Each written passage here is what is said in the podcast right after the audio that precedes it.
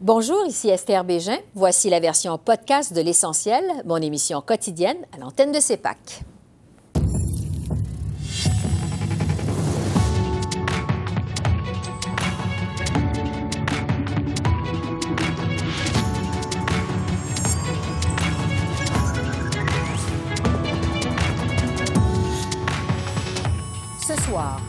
Fermeture du chemin Roxham.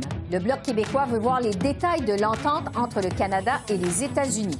Je fais le point avec la ministre de l'Immigration du Québec, Christine Fréchette.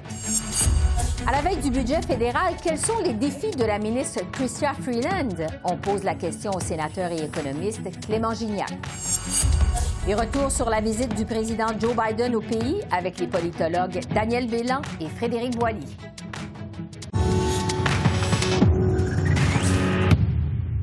Bonsoir, Mesdames, Messieurs. Ottawa refuse de divulguer le nombre de demandeurs d'asile qui ont été refoulés au chemin Roxham depuis sa fermeture, entrée en vigueur vendredi à minuit.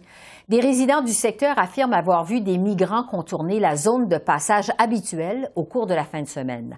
Pendant ce temps, à la Chambre des communes, le Bloc québécois demande au gouvernement de rendre publics les détails de l'entente avec les États-Unis. Après six ans à demander sans relâche la fermeture de Roxham, après avoir répété des centaines de fois qu'on ne reçoit pas des demandeurs d'asile avec des agents de la GRC, après avoir dit et redit que la situation dépassait largement la capacité d'accueil du Québec, enfin, Monsieur le Président, enfin, Roxham est fermé. C'est une bonne nouvelle et ça aurait dû être fait depuis longtemps. Maintenant, on le sait, avant de nous réjouir, il faut lire les petits caractères. Le diable est dans les détails, Monsieur le Président. Alors quand le gouvernement entend-il rendre public la nouvelle entente sur le tiers pays sûr avec les États-Unis au complet et avec tous les détails? L'honorable secrétaire parlementaire. Monsieur le Président, je remercie euh, mon collègue pour sa question parce que j'espère qu'il a entendu le discours du président Biden euh, à la Chambre vendredi dernier. Et encore une fois, une fois de plus, le Canada et les États-Unis viennent d'annoncer une mise à jour de l'entente sur les tiers pays sûrs. C'est une excellente nouvelle, Monsieur le Président, car cette nouvelle entente va nous permettre de mieux gérer les demandeurs d'asile de nos deux pays et de garantir un système d'asile empreint de bienveillance et de compassion. Il s'agit d'une responsabilité partagée, une responsabilité que le Canada assume.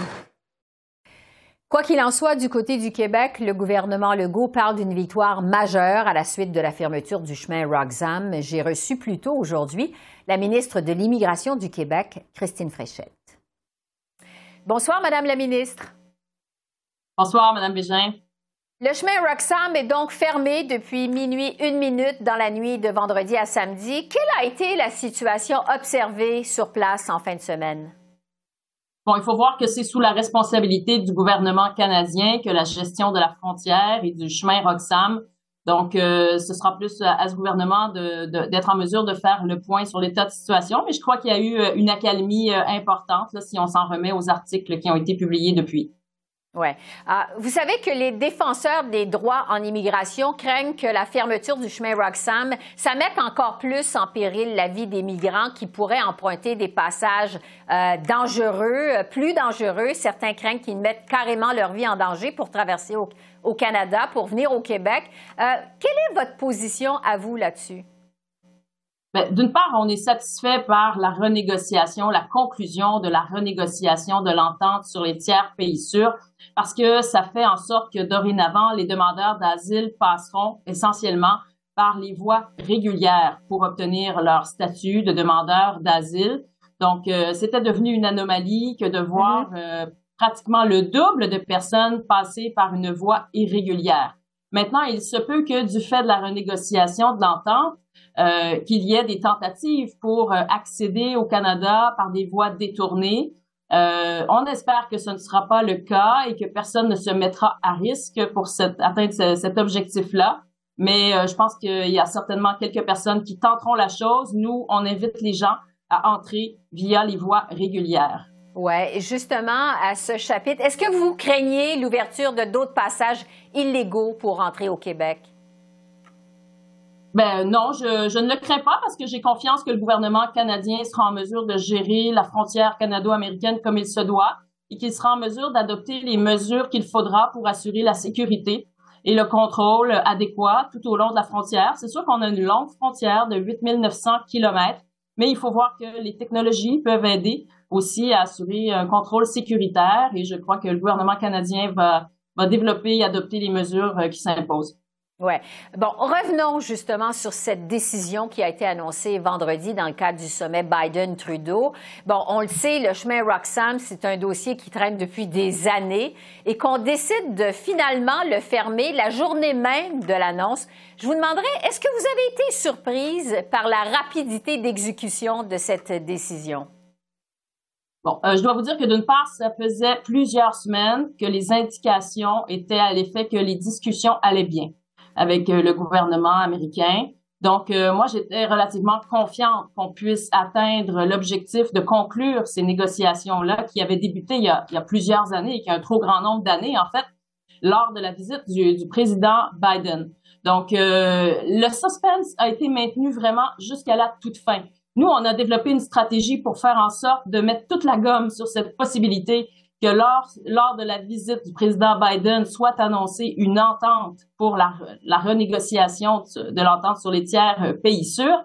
C'est ce qui est arrivé, mais il semblerait que euh, les négociations se sont maintenues avec les États-Unis jusqu'à la toute dernière minute. Moi, c'est la veille que l'on m'a annoncé qu'il y avait une entente et que ce serait annoncé incessamment et que ce serait, et ça c'était important, mise en œuvre très rapidement. Parce que imaginez un seul instant si on nous avait annoncé vendredi dernier qu'il y avait cette entente pour la renégociation et euh, qu'on allait la mettre en application seulement dans deux mois, par exemple, ben ça aurait créé euh, un afflux important de demandeurs d'asile qui auraient voulu profiter de cette fenêtre d'opportunité pour entrer au Canada. Mais avec une mise en, application euh, le soir même, ça, on a vraiment agi très, très, de manière très rapide, et ce qui a évité ce type de problème. Le premier ministre Legault s'est empressé de dire que c'était une excellente nouvelle en réaction vendredi. Est-ce que vous croyez que parce que le problème du flot de migrants euh, s'était étendu en Ontario est en voie finalement de devenir un problème national, pensez-vous que ça, ça a accéléré la décision? Ben, sans en être complètement certaine, je pense que ça a contribué à faire en sorte que cet enjeu soit devenu prioritaire. Nous, euh, on avait exprimé nos demandes euh, depuis très longtemps pour que cet enjeu soit négocié lors du sommet euh, Biden-Trudeau. Maintenant, à partir du moment où, à la mi-février, le gouvernement canadien a commencé à redistribuer une beaucoup, beaucoup plus grande part des demandeurs d'asile vers d'autres provinces, je pense que ça a contribué à, permettez-moi l'expression, canadianiser l'enjeu au sens où ce n'était plus que le Québec qui avait des préoccupations quant à sa capacité d'accueil et d'accompagnement de ces demandeurs d'asile, mais il y avait également plusieurs villes du côté de l'Ontario qui étaient aux prises avec le même enjeu. Et dans les maritimes aussi, ils ont commencé à en recevoir. Donc, bref, on a fait en sorte euh, que d'autres provinces euh, tiennent le même discours que le Québec. Et je pense que ça a certainement contribué à faire en sorte de prioriser encore davantage euh, cet enjeu. En ce qui a trait maintenant aux détails de la modification euh, de l'entente sur les tiers pays sûrs, euh, qui fait que finalement que l'entente s'applique maintenant à tous les postes frontières canado-américains, même les non officiels, comme le chemin euh, Roxham. en contrepartie, le Canada s'est engagé, on sait, à recevoir 15 000 migrants de plus par année. Le Québec s'attend à recevoir combien de ces 15 000 migrants? Ben, il faut voir que le Québec a déjà reçu une très, très grande part des demandeurs d'asile qui sont arrivés au Canada depuis un an et demi. Cette part, en fait, des demandeurs d'asile que l'on a reçus est bien, bien au-delà de notre poids démographique au sein du Canada. Alors nous, on veut se concentrer sur l'accompagnement des dizaines de milliers de personnes qui sont arrivées en territoire québécois. Vous savez, une fois qu'ils arrivent sur le territoire québécois, c'est là que le travail commence pour nous, au sens où il faut euh, les accompagner avec euh, des, des, organismes d'accompagnement, de francisation, également d'intégration, euh, faire en sorte aussi qu'ils aient accès aux, euh, aux espaces d'habitation dont ils ont besoin, faire en sorte que les services de santé, les services d'éducation, si c'est requis, soient au rendez-vous. Donc, il y a tout un écosystème qui se met en place. Et cet écosystème-là a été sursollicité du fait de l'arrivée très, très importante des demandeurs d'asile au cours de l'année 2022 et euh, début 2023 également. Donc, nous, on veut se concentrer sur l'accompagnement de ces personnes-là pour faciliter leur intégration, et leur donner la qualité de service auquel ils ont droit. Donc, pour ce qui est des 15 000 personnes additionnelles, nous, on est d'avis que les autres provinces devraient être mises à contribution pour les recevoir, considérant l'apport déjà énorme qu'a euh, offert le Québec euh, en termes d'accueil des demandeurs d'asile entrés de manière irrégulière. Les autres provinces doivent faire leur part. Euh, toujours sur les détails de cette modification à l'entente sur les tiers pays sûrs, euh, les migrants qui sont arrêtés au Canada dans les 14 jours après avoir traversé la frontière vont être foulés au sud, donc vers les États-Unis. Mais est-ce que ça veut dire que si un migrant est intercepté 15 jours après son arrivée, il va pouvoir demeurer au Canada? Qu'est-ce que vous en comprenez, vous, au Québec? Bon, mais ma compréhension est encore préliminaire au sens où euh, on m'a dit que les détails restaient à être précisés, mais ce que vous évoquez, c'est ma compréhension, effectivement. Maintenant, la mise en œuvre de cette mesure-là, ça va être assuré par le Québec et on m'a, euh, pardon, ça va être assuré par le Canada et on m'a avisé, euh, Monsieur Fraser m'a avisé que davantage de précisions seront euh, disponibles au cours des prochaines euh, semaines ou mois, je ne sais. Mais euh, voilà, toujours est-il qu'il y a pas encore tous les détails, je crois, qui sont qui soient ficelés autour de ce concept. Oui. Entre-temps, on sait que les organismes communautaires au Québec, surtout à Montréal, étaient débordés, à bout de souffle, à bout de ressources devant ce flot incessant de migrants qui entraient par le chemin Roxham. vous parliez il y a un instant de tout ce travail d'accompagnement. Quand vous attendez-vous à ce que l'impact se fasse sentir sur le milieu communautaire au Québec? Eh bien, l'impact se fait déjà sentir. Et d'ailleurs, je veux saluer le travail colossal euh, qu'a fait le milieu communautaire pour accompagner euh, les demandeurs d'asile arrivés en très, très grand nombre et d'une manière non planifiée ça fait partie ça des éléments qui étaient problématiques, le fait qu'on ait reçu d'une manière euh, non planifiée en très grand nombre dans une courte période de temps et dans une zone géographique très concentrée sur Montréal, tous ces demandeurs d'asile. Et voilà, les groupes euh, sont à bout de souffle et euh, ils, ont besoin d'oxygène. Et moi, je tiens à ce que justement on leur donne cet oxygène pour leur permettre de se stabiliser. Et il en va de même pour les services gouvernementaux qui sont euh, offerts aux demandeurs d'asile. Eux aussi sont très pressurisés. Alors, il faut entrer dans une période d'accalmie, je crois, pour faire en sorte que les choses se placent adéquatement et que les personnes qui sont arrivées au Québec puissent s'y établir euh, suivant euh, des, des, des, standards de qualité élevés. Christine Fréchette, ministre de l'Immigration au Québec. Merci beaucoup. Merci. Merci à vous. À une prochaine. Au revoir. La ministre fédérale des Finances, Chrystia Freeland, va déposer son budget demain mardi sur le coup de 16 heures. Les libéraux ont promis un plan pour aider les Canadiens qui en arrachent à cause de l'inflation. On s'attend aussi à des mesures pour la transition énergétique des entreprises. Alors, pour en parler, je retrouve le sénateur indépendant Clément Gignac, qui fut économiste en chef à l'Industrielle Alliance. Bonsoir, Monsieur le sénateur. Bonsoir, Esther. La ministre des Finances euh, a déjà prévenu que son gouvernement allait faire preuve de compassion et serait également fiscalement responsable en cette période de ralentissement économique, encore faut-il le rappeler. Euh, quel est le plus grand défi euh, de la ministre des Finances pour son budget de demain? Oui, bien sûr. Le plus grand défi, je pense que c'est vraiment de ne pas stimuler l'inflation, qui est le problème numéro un au pays actuellement au plan économique, mais tout en prenant soin également des gens qui sont affectés par l'inflation. Donc, attendez-vous pas, Esther, à des baisses générales d'impôts, comme on a vu du côté de Québec.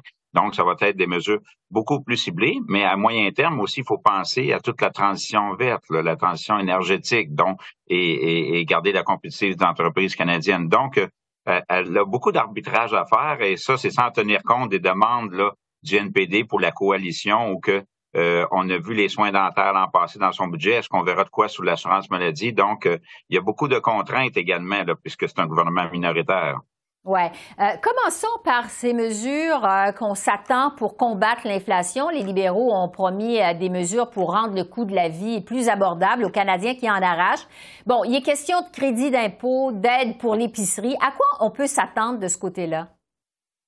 Oui, c'est ça. Ben, ils en ont fait quand même déjà beaucoup. L'an passé, on l'a vu dans le budget 2022, euh, aussi des mises à jour qui ont été faites par la suite dans les énoncés budgétaires. Donc, euh, je m'attends qu'on va cibler en des mesures beaucoup plus ciblées pour les gens qui gagnent 40 000 et moins, 60 000 et moins par des biais de crédit d'impôt, euh, dans le fond, de crédit à la TPS qu'on pourrait peut-être renouveler pour un autre six mois. donc, ça sera ce genre de mesures-là très ciblées qu'on va avoir là. Évidemment, là, on parle pas d'augmentation de taxes de la TPS ou quoi que ce soit. Pour l'instant, le déficit a diminué d'une façon considérable. Euh, on verra si on va présenter un équilibre budgétaire. Euh, j'en doute à ce stade-ci. Euh, c'est vraiment un budget où qu'on va regarder également vers l'avenir, comme je disais tantôt, pour assurer la transition verte suite à la visite de M. Biden pour au niveau de l'Inflation Reduction Act. Donc, il faut vraiment que dans le budget, on réagisse à ça.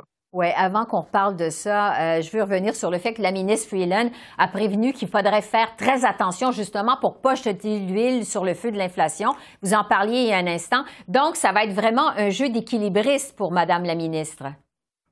Oui, c'est ça, c'est un jeu d'équilibriste parce que vous savez, euh, Esther, c'est quand même pas facile pour une ministre des Finances dans un gouvernement où qu'on est quand même aussi euh, minoritaire pour tenir compte des demandes NPD, mais il faut vraiment pouvoir répondre aux préoccupations des gens qui sont affectés par l'inflation, mais qu'il ne faut pas la stimuler davantage en stimulant l'économie, euh, mais en même temps, euh, pouvoir garder le, pouvoir, parce que si jamais il y a un vote de confiance, le NPD vous laisse tomber parce que vous n'avez pas pris soin des plus démunis ou vous n'avez pas donné suite peut-être à ces revendications de mettre aussi un régime d'assurance de médicaments après celui de régime dentaire.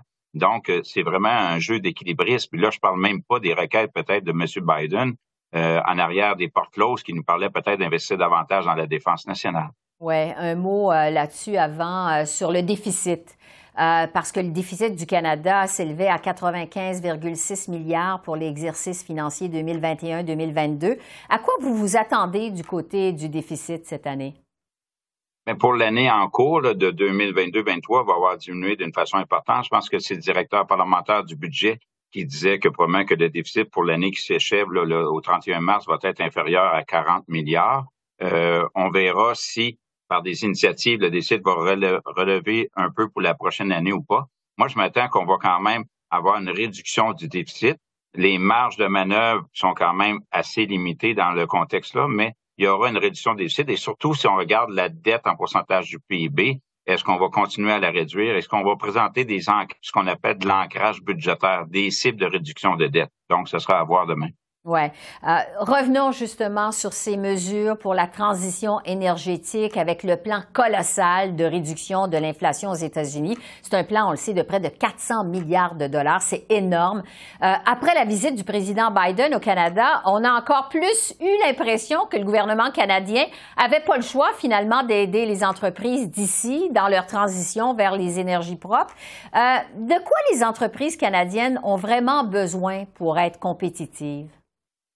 C'est d'être accompagné, hein, parce que si on veut finalement rester compétitif avec les États-Unis, que eux bénéficient de crédits d'impôt ou de subventions ou de prêts généreux pour favoriser la transition énergétique, bien, c'est un peu le même cas au, niveau du Canada. Donc, d'accompagner les entreprises, que ce soit au niveau des entreprises dans le secteur manufacturier, les entreprises agricoles. N'oubliez pas qu'on a une taxe sur le carbone également.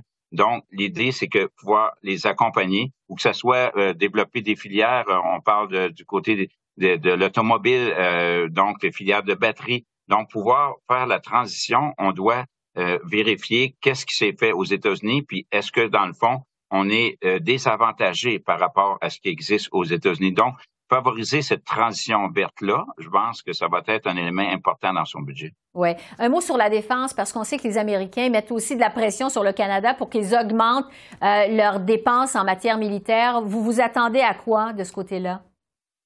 Écoutez, euh, oui, il y a des énoncés qui étaient euh, avancés déjà l'année passée, mais il faudra voir si les bottines vont suivre les babines, parce mm-hmm. qu'actuellement, Esther, euh, au niveau de la défense nationale, les cibles de l'OTAN, ça représente 2% de notre PIB. Or, au, Canada, actuellement, euh, on tourne autour de 1,3 1,5% du PIB. Donc, si on veut être un partenaire sérieux dans NORAD et dans l'OTAN, on se doit d'investir davantage dans la défense euh, nationale. Oui. On verra si demain il y a des sommes prévues à cet effet. Euh, je veux revenir avec vous en terminant sur la visite du président Biden au Canada. M. Biden a reconnu finalement que les deux économies des pays étaient étroitement liées, les économies des deux pays. Euh, vous, est-ce que vous avez trouvé que le président euh, Biden a assoupli, je dirais, sa position sur le protectionnisme américain? Il a essayé de faire comprendre aux Canadiens que, dans le fond, ce qui est bon pour les États-Unis, par ricochet, aide également à l'économie canadienne. Mais tout le monde le sait que les politiques d'approvisionnement aux États-Unis, c'est Buy America. Donc, ça l'exclut souvent des entreprises canadiennes. Peut-être aussi qu'il y a eu des discussions, puis on, le verra. Est-ce que le Canada, dans ses politiques d'approvisionnement, pourrait aussi euh, plus cibler les entreprises canadiennes euh, sans être contesté euh, au niveau de notre partenariat, au niveau de l'ALENA? donc, est-ce que, dans le fond, on ne pourrait pas s'imiter au Canada comment euh, travaille aussi le gouvernement américain au niveau de ses politiques d'approvisionnement? Donc, il y a vraiment des choses qui ont été discutées, terrain, mais euh, pour moi, je pense que nous a fait comprendre que euh, est des partenaires, des amis, mais des partenaires importants, puis que dans le fond, quand les, les États-Unis investissent autant pour ses amis, il y a des retombées importantes au Canada parce que dans plusieurs secteurs, c'est très intégré, les chaînes d'approvisionnement. On a juste à penser au secteur de l'automobile. Oui. Pour revenir au budget euh, Freeland de demain, qu'est-ce que vous allez surveiller, vous, en particulier? Bien, je vais surveiller, voir euh, au niveau de l'évolution du déficit. Est-ce qu'on a une trajectoire vers un retour de l'équilibre budgétaire? Parce que je pense que c'est important. Je vais vérifier également au niveau de la défense nationale si on, s'en va vers les cibles que l'OTAN nous demande d'aller à 2% de PIB. Puis évidemment, est-ce que c'est un budget qui pourrait alimenter l'inflation ou au contraire qui est responsable? Oui, qui vient en aide aux plus démunis, mais qui ne stimule pas l'économie outre mesure parce que sinon, ça voudrait dire stade des taux d'intérêt plus élevés et là, on n'est pas plus euh, avancé. Oui, c'est un budget qui va être déposé dans un contexte économique très singulier. Euh, encore faut-il le rappeler. Donc, tous les détails, évidemment, euh, demain. Clément Gignac, merci beaucoup. Merci de vos lumières plaisir. Je poursuis sur les euh, attentes face au budget avec les politologues Daniel Bélan de l'Université McGill et Frédéric Boilly de l'Université de l'Alberta. Bonsoir à vous deux. Bonsoir. Bonsoir. Le budget Freeland sera donc un jeu d'équilibriste, comme j'en parlais avec l'économiste Clément Gignac il y a un instant. Euh, comme gouvernement minoritaire, les libéraux doivent donc composer avec les demandes du NPD. Dans le budget, Jack Meeting veut que le remboursement de la TPS qui a été instauré l'automne dernier soit reconduit pour six mois. Frédéric, je commence avec vous. Est-ce qu'on peut s'attendre à un budget qui va être influencé par le NPD? Oui, il va y avoir une influence néo-démocrate, euh, notamment parce que le contexte s'y prête aussi, c'est-à-dire que euh, on s'attend à ce qu'il y ait des mesures euh, pour que les ménages puissent lutter contre l'inflation, pour surmonter l'inflation. Et donc, dans ce contexte-là, ce remboursement, il est fort probable qu'il soit reconduit, ou en tout cas que des mesures soient mises en place. Là, déjà, on entend parler du rabais pour l'épicerie, et donc il va va y avoir des mesures qui vont aller dans cette direction-là. Donc, une influence néo-démocrate, mais il faut s'attendre aussi à une influence, je dirais, Joe Biden, c'est-à-dire euh, toute la question là, de la loi euh, sur la réduction de l'inflation qui a été passée au mois d'août dernier et qui va sont probablement obliger le gouvernement canadien aussi à y aller de mesures qui vont aller dans une dans, une direction d'une sorte de politique industrielle pour une économie verte euh, au Canada et c'est demandé aussi par des membres de l'industrie, même des membres de des membres de l'industrie énergétique qu'il y ait des mesures pour aider à justement à faire cette transition qui est dans les cartons du gouvernement euh, libéral également. Oui, on va voir ça évidemment euh, demain. Daniel, je veux revenir avec les demandes du NPD avec vous.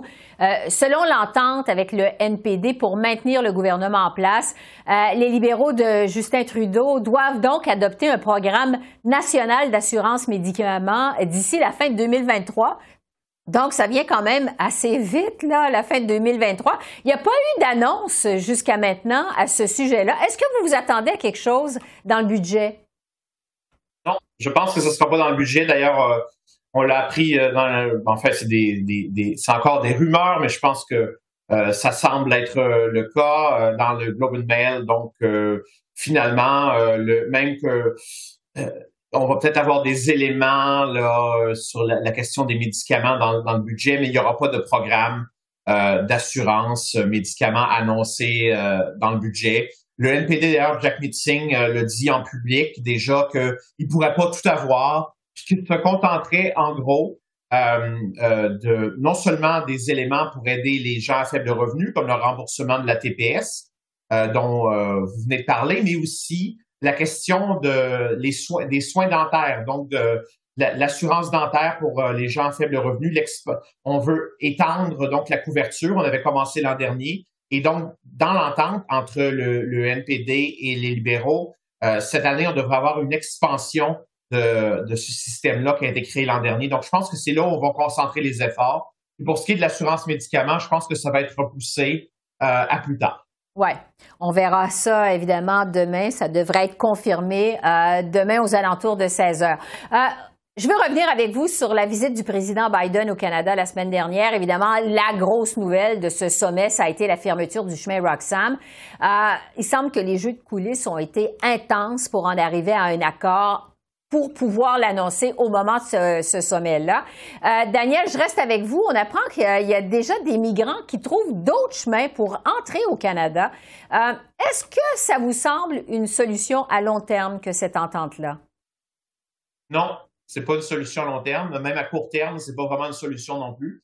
C'est sûr que ça permet euh, à Justin Trudeau de bien paraître, surtout au Québec, parce qu'il a, en fait, ça répond euh, à une demande importante de, François Legault et aussi de certains partis d'opposition. Mais en même temps, il faut savoir, euh, il y a toujours des gens qui vont vouloir euh, entrer au Canada. et puis, s'ils passent pas par le chemin Roxham, ils vont passer ailleurs et ça va être encore plus difficile à contrôler, en fait, avec la fermeture du chemin Roxham. Donc, moi, j'ai l'impression que c'est le genre d'entente qui paraît bien sur le plan politique à court terme, mais qui, en fait, euh, va euh, créer plus de problèmes en termes, comment ça va rendre la vie euh, de ces gens-là qui déjà risquent leur vie plus difficile, plus dangereuse. Ça va exacerber le problème du trafic humain. Le, le, le, ces intermédiaires-là qui, contre des sommes d'argent importantes, aident les gens à traverser la frontière, ben ça, ça va devenir de plus en plus, de plus en plus important. Et, euh, je pense que on peut pas éliminer un problème comme ça simplement avec une entente euh, avec les États-Unis, euh, parce que la pression des migrants est là et que ça va continuer. Bon, euh, ça va être à, suivre. Euh, sur l'ensemble du sommet maintenant, je termine là-dessus. Euh, il nous reste même pas une minute. les analystes ont parlé d'un succès sur toute la ligne pour le premier ministre Trudeau. Frédéric, est-ce que le bon, on sait que le gouvernement Trudeau est vraiment dans les câbles depuis la reprise des travaux au Parlement à la fin du mois de janvier. Est-ce que vous pensez que ce sommet-là, ça apporte un baume sur un début d'année, je dirais, difficile pour les libéraux? Oui, absolument un beau, mais une pommade antidouleur, je vous dirais même, parce que ça avait été particulièrement difficile euh, depuis janvier pour euh, Justin Trudeau et son gouvernement. Euh, et les questions comme l'ingérence chinoise vont revenir aussi là hanter là, dans les, les, prochains jours, les prochaines semaines, les prochains mois. mais pour ce qui a trait au sommet, on a eu l'impression pour une fois que le Canada était de retour sur la scène internationale, en tout cas pour un bref intermède, on a l'impression que le Canada jouait pour un moment du moins euh, dans la cour des grands, dans la cour des grands avec Joe Biden. Je pense que et Joe Biden a aidé aussi Justin Trudeau en mettant tous les irritants de côté, euh, la question d'Haïti euh, notamment, de ne pas mener nécessairement une mission militaire. et donc de ce point de vue-là, Justin Trudeau a été aidé par Joe Biden, mais en même temps, on a très bien travaillé aussi en amont. C'est ce qu'on apprend maintenant, que ce soit Mélanie Joly ou Sean Fraser, pour organiser cette cette entente-là euh, à propos du chemin Roxham. Et mm-hmm. donc, de ce point de vue-là, euh, oui, une victoire pour Justin Trudeau. Donc, un succès sur toute la ligne. Frédéric et Daniel, merci beaucoup. Merci. Merci à vous. Au revoir.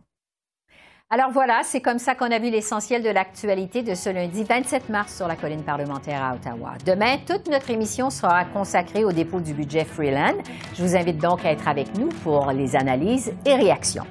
Alors voilà, Esther Bégin qui vous remercie d'être à l'antenne de CEPAC, la chaîne d'affaires publiques par câble. Je vous souhaite une excellente fin de soirée et je vous dis à demain. Au revoir.